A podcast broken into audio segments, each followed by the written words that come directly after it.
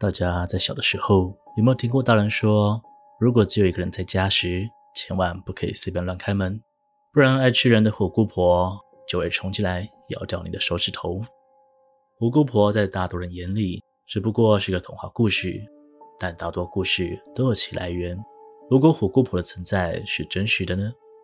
大家好，我是西哥，今天要跟大家分享的是虎姑婆的故事。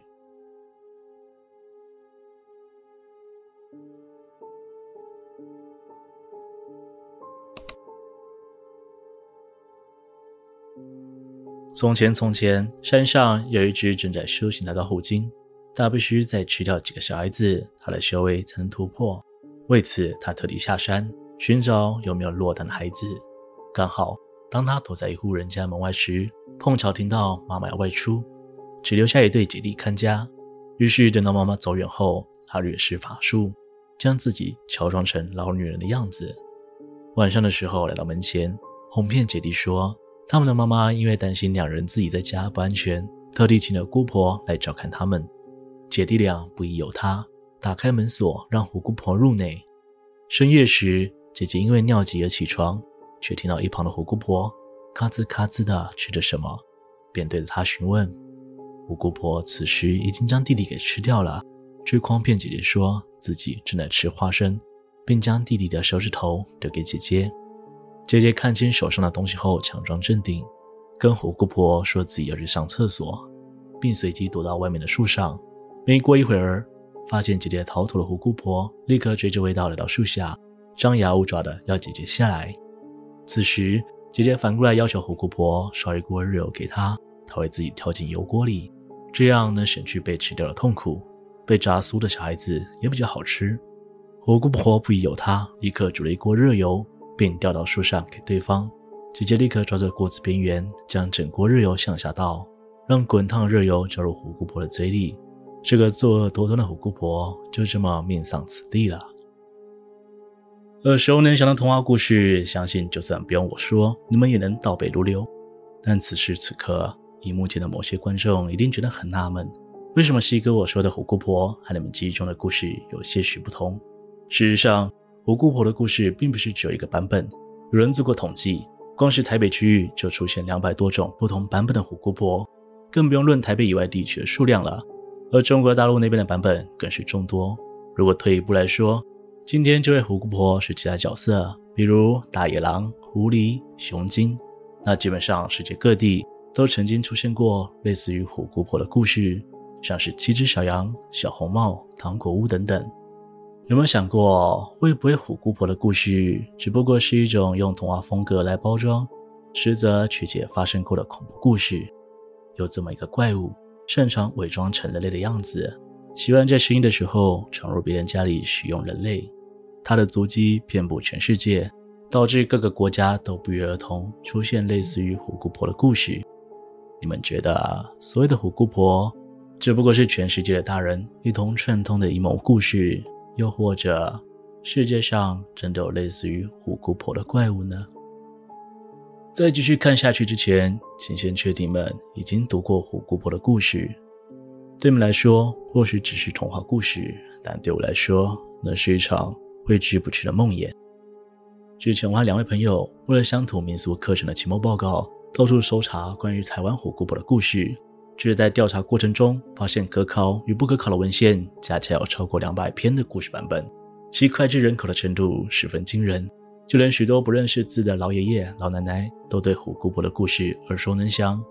更惊人的是，几乎全世界都有类似于虎姑婆的故事，像是七只小羊里那个想吞掉小羊的大野狼，好像在各个地方都曾经出现过一只擅长闯空门、喜爱吞食孩童的怪物。对于这项发现，我们迅速找到乡土民俗课的教授，并向他提出我们的调查结果。对此，他感到十分满意。或许是因为第一次看到有学生对于通识课这么上心吧。他甚至说，如果我们愿意到中国大陆调查虎姑婆的故事起源，那期末报告直接满分，并且沿途旅费由他包办。对于这个提议，我们自然是兴奋不已。在取得爸妈的同意之后，我们搭上飞机，降落在一个既熟悉又陌生的城市里。我们拿着教授提供的资料，前去拜访北京当地的知名学者卓教授。他是一位满脸皱纹、喜欢叼着烟斗的老人。由于教授有事先知会过，因此我们很快就见到了对方。当他知道我们的来意后，只是用沙哑的声音说着：“没错，全中国几乎都有类似的故事。早些年我也对这个事情专门研究过。如果没记错的话，最早的故事应该起源自东北。”对于卓教授的回答，我们三人陷入了思考。虽然我们并不反对前往东北，但如果这样，那路途上的意外几率便会直线上升。毕竟那里可不算是旅游路线。但当时我们都很年轻，天不怕地不怕的。何况当时我们也有打电话询问过教授，他也十分支持我们前往东北。于是乎，卓教授便给了我们一个人名与一个住址。他是一位常年奔波于战场的老人。脚印遍布整个东北，甚至到全国的每一处，当地人都尊称他一声“东北通”。谢过卓教授后，我们三人便一边游山玩水，一边开始迈向东北的漫漫长路。但此时噩耗传来，我们当中名叫阿忠的人，因为居住在欧洲的爷爷突然病危，他不得不赶往欧洲探望。在一阵诀别之后，只剩下我和阿健两人继续我们的东北征途了。虽然偶有惊险。但最终，我们两个还是成功抵达了东北，并顺利找到了那位东北通。那位老爷爷看上去身高不高，有点驼背，脸上满是岁月的沧桑摧残。他穿着老旧的蓝色棉袄，头上戴着似黑似红的破帽子。而当他知道我们的目的之后，只是摆了摆手：“孩子啊，有些事情还是别知道的好，听我一句劝，回去吧。”然而，我们可是花了好几周的时间，一路上风风雨雨的，好不容易才来到了这里。明明已经如此靠近真相，东北通的劝阻又怎么可能让我们放弃？加上我们搬出了卓教授，在持续的坚持下，东北通最终熬不过我们，便答应说会带我们到东北大森林附近看看。这片树海来头不小，不仅有一万公顷的面积，还流传着许许多多的传说，许多地方甚至从来没有人类的足迹。望着无边无尽的树海，我和阿健的内心澎湃万分。但东北通说，我们只可以在树海边缘扎营住两个晚上，过两天之后，他就会来带我们离去。第一天晚上，深不可测的树海里传来了各种诡异奇妙的声音，许多声音都像是能震撼内心深处、直接震动耳膜的低音频，这让我们俩感到些许害怕，但也对于树海深处的景象更加好奇。于是到了隔天晚上，我们做了一个大胆的决定，我们要进入森林里，体验一下冒险的刺激感。我们打算只走进去一公里的深度，并且沿途都留下记号。非常幸运的，我们发现了一栋破旧的小木屋，看上去像是那种给猎人临时居住的避风港。稍微整理一下之后，我们找到了火炉，在火堆面前畅快聊起天。晚风冷到我们根本睡不着，但此时心里有的。都是那种既刺激又害怕的激昂心情，这绝对会是我们生涯中最有趣的经历，也是我们回学校后最值得来寻找资本了。就在我们聊到天昏地暗时，门板突然传出“叩叩叩”的声响，这吓了我们好大一跳。我紧张的大声询问：“是是是是谁呀？”是俺啊，东北通啊！你们两个小兔崽子竟然跑进来，还俺找的要死要活的。听到这里，我便卸下了心防，准备替东北通开门。但阿健此时却拉住了手，并说：“哎，你还记得我姑婆的故事吗？”这句话害我心脏漏掉一拍，原本抓着门把的手也松开了。你你要怎么证明你是东北通啊？这你妈了个逼呀！快点开门啊！俺要冷死了。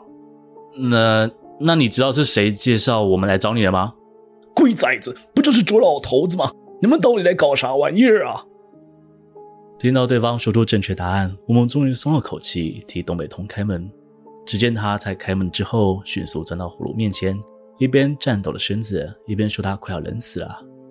对此，我们也是深感抱歉，于是立马替他泡了一壶咖啡。哎呦，这傻子呀，挺苦，但是苦的挺好喝啊。东北通接过咖啡后，对于它的味道赞不绝口，在火光的照映下，他的脸始终低低的，显得模糊不清，而他头上那顶破旧的帽子，看上去似乎变得更鲜红了。此时已经是深夜，东北通看起来真的冻坏了，很快就倒下来呼呼大睡。我和阿健也差不多到了体力的极限，随便找个地方就各自睡下了。只是没过多久，我便被一声咔吱咔吱的声音吵醒了，揉了揉眼睛。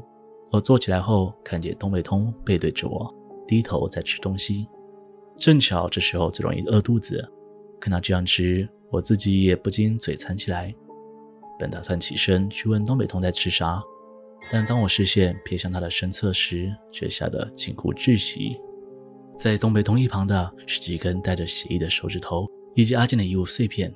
而血迹一路蔓延到东北通那里，我眼泪几乎是不受控制的流下，但我不敢发出任何声音，只能尽可能安静地向后退去，避免引起那位东北通的注意。当我摸到门板时，我深深吸了一口气之后，用最快的速度打开门并甩上，并将一旁的木板与椅子卡上门锁。就在门板关上的那一刻，屋内顿时传来一阵老虎般的怒吼声，并且有十分诡异沙哑的声音说着：“立刻把门打开，给我滚！”我怎么可能听话？刹那间有此生最快的速度向森林外头跑去。还好小木屋距离森林边缘并不远，但就算跑出了森林，我也依然不敢停下，因为老虎的吼叫声在我身后不停响起，在森林里不断回响，让我一分一秒都不愿意停留。直到我跑到东北通的屋子后，才停下脚步，大口喘气。直到早上，我都没有办法入睡，丁点的风吹草动都会吓到我。而东北通直到早上也没有回来。我想他大概也被吃掉了。我几乎是魂飞魄散的走回车站，默不作声的踏上返家路程。一路上像是逃命一般，我从东北一路转车到北京，然后直直奔往机场，一刻都不想多留。直到重新踏上台湾的土地后，我才终于在机场大厅崩溃的哭出声来。稍微冷静后，我一个人回到家中，几乎没有人知道我回国了。我一个人躲在房间里头。脑袋里想着该不该打给阿健的父母，告诉他们阿健的死讯。就算告知了，又有谁能相信我们真的遇到了虎姑婆呢？于是我决定先打给阿忠，毕竟他是最有可能相信的人。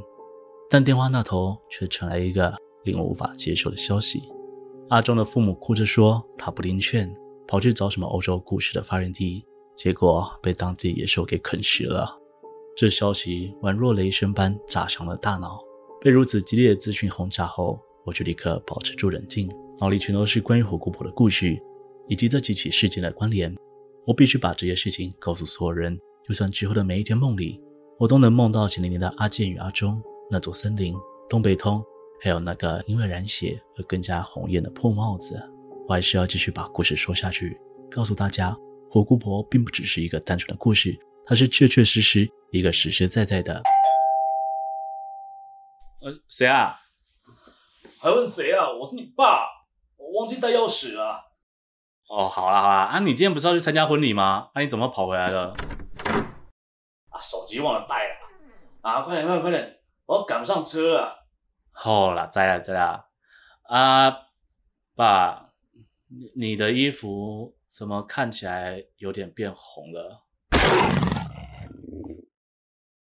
今天的故事就分享到这边，欢迎大家在下方留言关于影片内容的看法。喜欢的人也可以投个超级感谢，那对我来说是很大的鼓励哦。如果喜欢我的频道，请别忘了帮我订阅、点赞、分享，并且开启小铃铛，才不会错过最新的影片哦。我是西哥，我们下次见。